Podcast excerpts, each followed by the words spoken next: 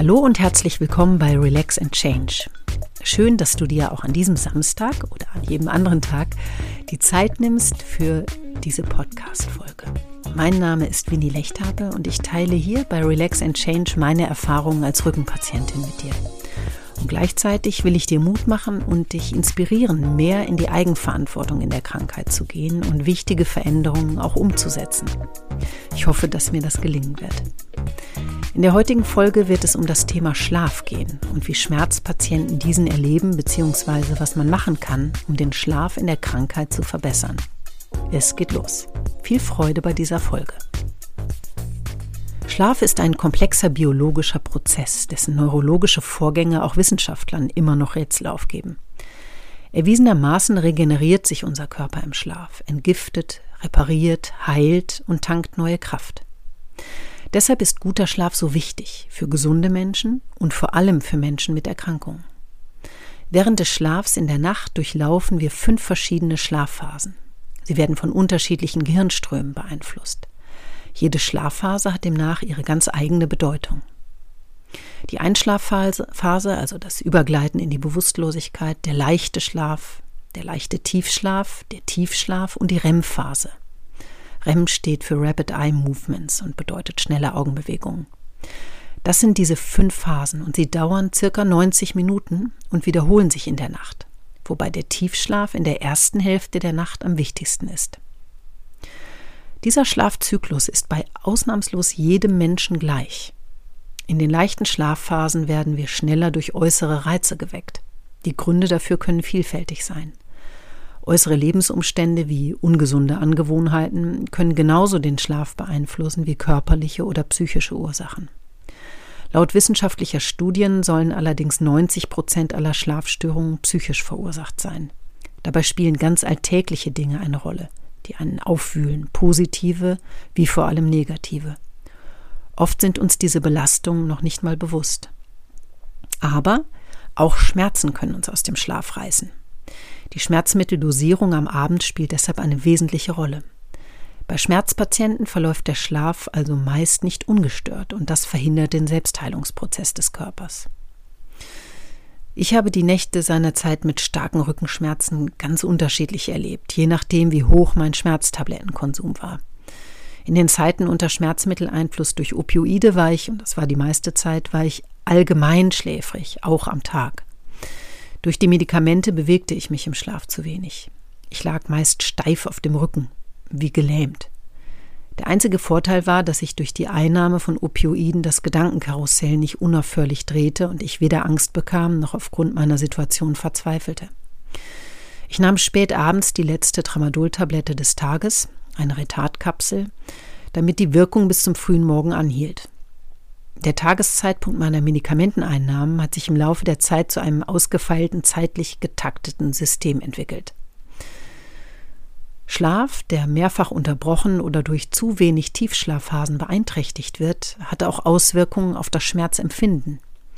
Die Schmerzen selbst und auch die Begleitsymptome wie Unsicherheit und Ängste bis hin zur Depression können sich verstärken. Stimmungsschwankungen und nachlassende Leistungsfähigkeit am Tag sind die Folge und können so auch die Menschen in deinem Umfeld mitbelasten. Schmerzmittel bzw. die Wirkstoffe von Schmerzmedikamenten nehmen unterschiedlich Einfluss auf unsere Schlafphasen. Opioide zum Beispiel stören den für unsere Erholung so entscheidenden Tiefschlaf. Nur in der Tiefschlafphase ist unser Körper richtig entspannt und diese völlige Entspannung brauchen wir dringend, um uns zu erholen und unser Immunsystem zu stärken. Während der Tiefschlafphase schüttet der Körper Wachstumshormone aus, die unser gesamtes Zellsystem erneuern und uns helfen, gesund zu werden und zu bleiben.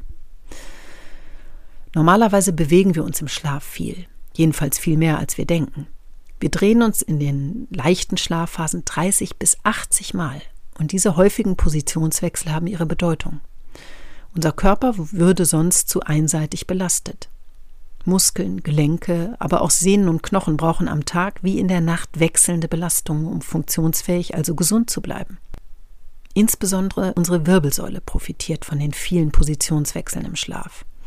Durch die Bewegungen kann beispielsweise das Bandscheibengewebe regenerieren.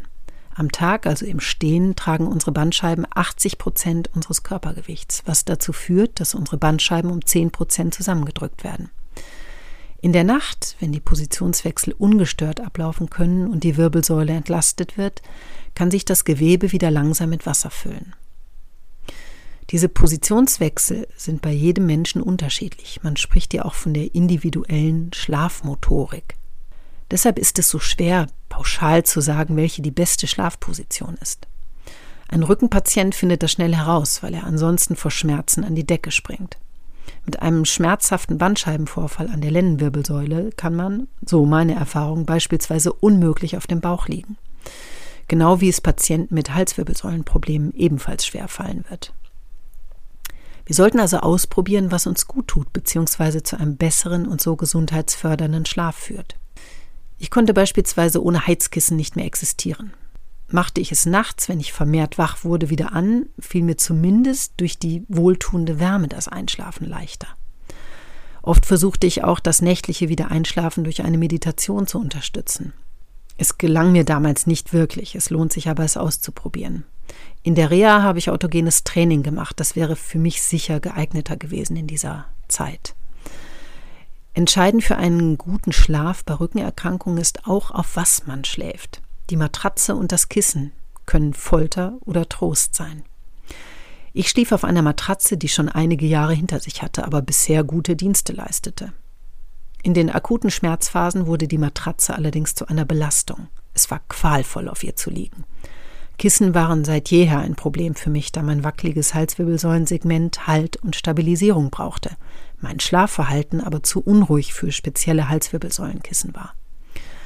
Nur in dieser ruhig gestellten Zeit, so nenne ich es mal, unter Tabletteneinfluss, funktionierten das orthopädische Kissen und ich ganz gut zusammen.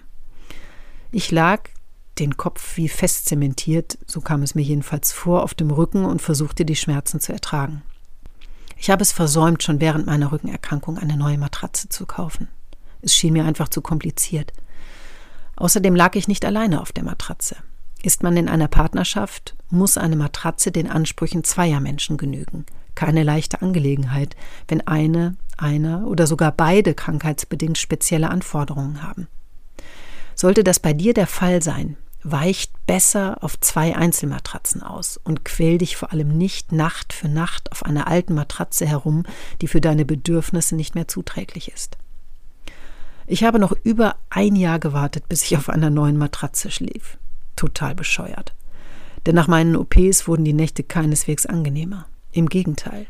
Jetzt nahm ich zwar keine Opioide mehr, also ich habe mich dafür entschieden, keine mehr zu nehmen. Dafür ließen mich depressive Verstimmungen und Schmerzen kaum ein Auge zumachen. Es war der reinste Horror, und ich war jeden Morgen froh, wenn ich mich steif und schmerzgeplagt aus dem Bett geschält habe und mühsam in Bewegung kam. Ich brauchte oft bis mittags, um wieder einigermaßen schmerzfrei zu werden. Es entwickelte sich eine regelrechte Angst vor den Nächten. Dass ich dann nach dem Matratzenkauf wesentlich besser schlief, hatte auch mit einer generellen Verbesserung meiner seelischen Verfassung zu tun und auch meiner körperlichen. Es ist ja dann einige Zeit vergangen. Welche Matratze du auswählst, spielt dabei eine unwichtigere Rolle. Fast jeder Anbieter von Matratzen wirbt mit Rückenfreundlichkeit. Ich habe vor dem Matratzenkauf in der Reha einen Physiotherapeuten gefragt, worauf ich achten solle. Der antwortete mir, dass es eine höchst individuelle Angelegenheit sei und Markenversprechen und Preis nicht entscheidend sein sollten. Er beispielsweise schläft wahrscheinlich immer noch am besten auf einer mittelharten Schaumstoffmatratze, die keine 100 Euro gekostet hat. Ich schlafe jetzt auch auf einer Matratze, die ebenfalls hart ist und auch nicht mehr als 100 Euro kostete.